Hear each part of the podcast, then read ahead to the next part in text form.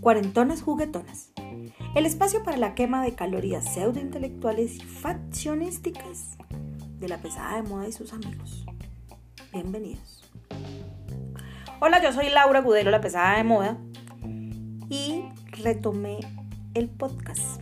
Oh, una cosa maravillosa de la cuarentena. ¿No les parece? ¿No les ha pasado lo mismo?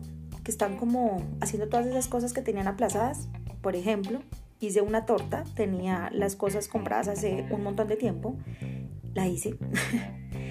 Eh, arreglé mi oficina, yo tengo un espacio en mi casa que es eh, mi oficina y la tenía completamente abandonada. Bueno, he tenido tiempo para organizarla.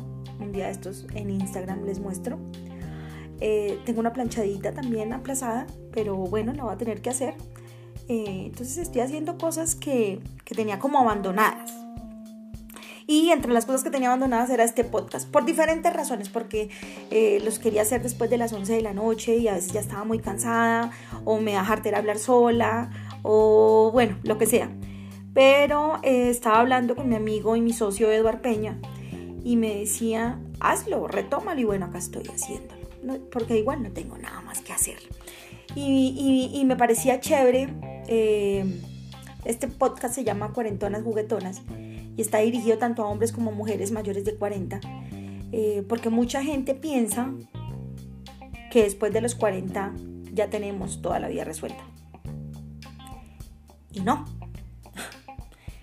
no, no, no la tenemos resuelta. Cuando yo tenía 20, 23, 25, tal vez pensaba que a los 40 ya mi vida iba a seguir, eh, iba a estar marchando completamente y pues no, han pasado muchísimas cosas después de los 40 y siguen pasando y ya sé que van a seguir pasando y que aunque tenga 60 o 70 van a seguir pasando cosas eh, porque así es la vida, ¿ya?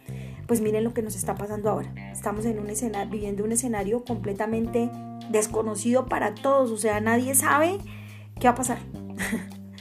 Eh, lo único que podemos tener es optimismo, fe para los que sean creyentes eh, mucho optimismo en que vamos a ser muchos los que vamos a pasar esta etapa y que vamos a vivir para contarlo, como dijo García Márquez. Eh, sin embargo, como eh, yo, yo, yo siempre me he dado cuenta que en las redes sociales, perdónenme si tengo mucha muletilla, pero bueno, estoy tratando de solucionarlo. Yo veo en las redes sociales que las redes sociales en su mayoría son gente joven y que somos pocos los contemporáneos míos, yo tengo 47 años, me gusta estarlo diciendo, que, que, nos arriesgamos como a estar en las redes sociales desde hace tiempo, o sea, yo ya tengo 11 años en Twitter, por ejemplo, y 12 en Facebook. Bueno, pero Facebook creo que todos entramos como al mismo tiempo. Entonces a veces pienso que a, mis contemporáneos nos, les ha dado como miedo no sé si es eh, miedo al ridículo, no sé si es miedo a mantenerse em, con las reservas que nos dijeron que teníamos que mantener, que no había que hablar de las cosas en las que uno le iba bien y tampoco en las que uno le iba mal, que no había que hablar de uno mismo.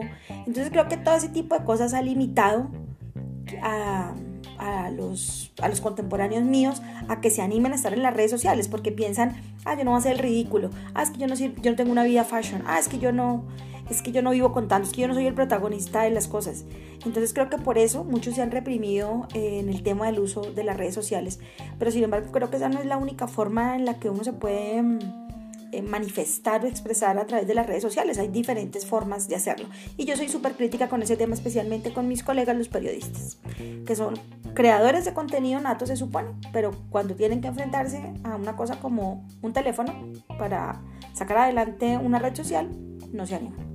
En fin, entonces para todos esos, como yo, que somos emprendedores, que somos freelance, que trabajamos por contrato, que no tenemos un contrato fijo, eh, quiero decirles que estos días de cuarentena yo estoy encerrada en mi casa desde el 13 de marzo.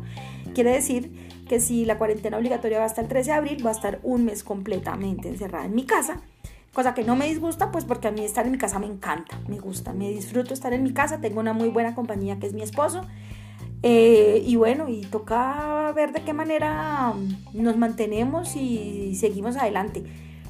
Y mm, quiero decirles que esta primera semana de teletrabajo, yo esta semana estuve trabajando, haciendo teletrabajo. Yo soy, eh, trabajo en relaciones públicas y comunicaciones de LSI Bogotá, más conocido anteriormente como La Salle College, pero siempre vamos a hablar de LSI Bogotá, vamos a ayudar a hacer esa campaña, que es LSI Bogotá. una de las preocupaciones que, que más me aterraban esta semana, esta primera semana de teletrabajo, era pensar qué voy a hacer, qué voy a hacer para llegar a mi punto de equilibrio, porque, porque tengo deudas, como muchos. Tengo deudas y no sé, y no tengo ahorros y no tengo de dónde sacar para, para llegar al punto de equilibrio que necesito mensualmente.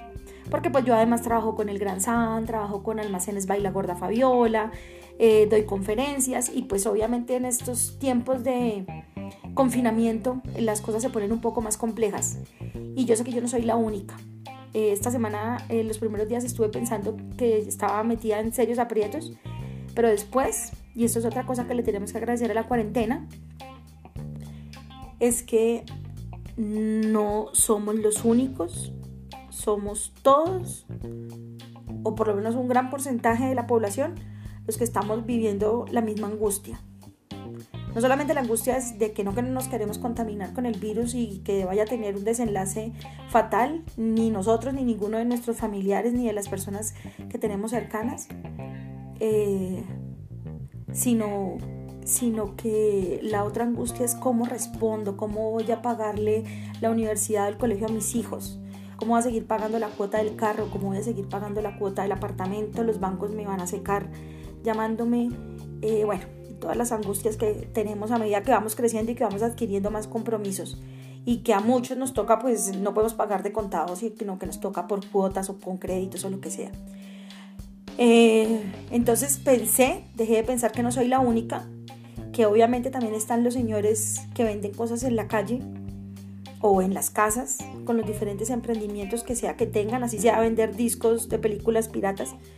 Todos tenemos la misma preocupación pero también pensé, por fin, entre tantas cosas que, llegué a pensar, eh, que era necesario que era necesario dejar de tener esa angustia, porque si me enfermo de la cabeza por estar pensando y pensando, ¿qué voy a hacer después del 13 de abril? Eh, ahí sí, peor, o sea, ni salud mental ni física, no, no. Si tenemos salud mental y física, eh, vamos a ponerle el pecho a lo que sea. Y después del 13 de abril vamos a ver cómo entre todos nos reinventamos porque viene una nueva cotidianidad, viene una nueva normalidad. Eh, el mundo no va a ser igual que como lo conocíamos hasta el 13 de abril, de marzo, perdón. creo que esto va a cambiar, va a cambiar, pero lo más importante es que estemos todos sanos de la cabeza y del corazón, la mayoría, porque es la única forma. Eh, eso, eso era lo que les quería contar, eso era lo que les quería decir. No sé si esto le va a servir a alguien. Eh, no sé si alguien no ha caído ya en cuenta de eso y es muy obvio lo que estoy diciendo. Pero de pronto hay una persona que no ha caído en cuenta de eso y pues si escucha este audio y eso le sirve para que se relaje un poquito, entonces pues chévere. Este podcast habrá valido la pena y habrá, habrá cumplido su cometido. Eso era lo que les quería contar. Bueno, yo soy Laura Budelo, la pesada de moda, y ahora los dejo con esta canción que se llama Mi gente. Chao, muchas gracias.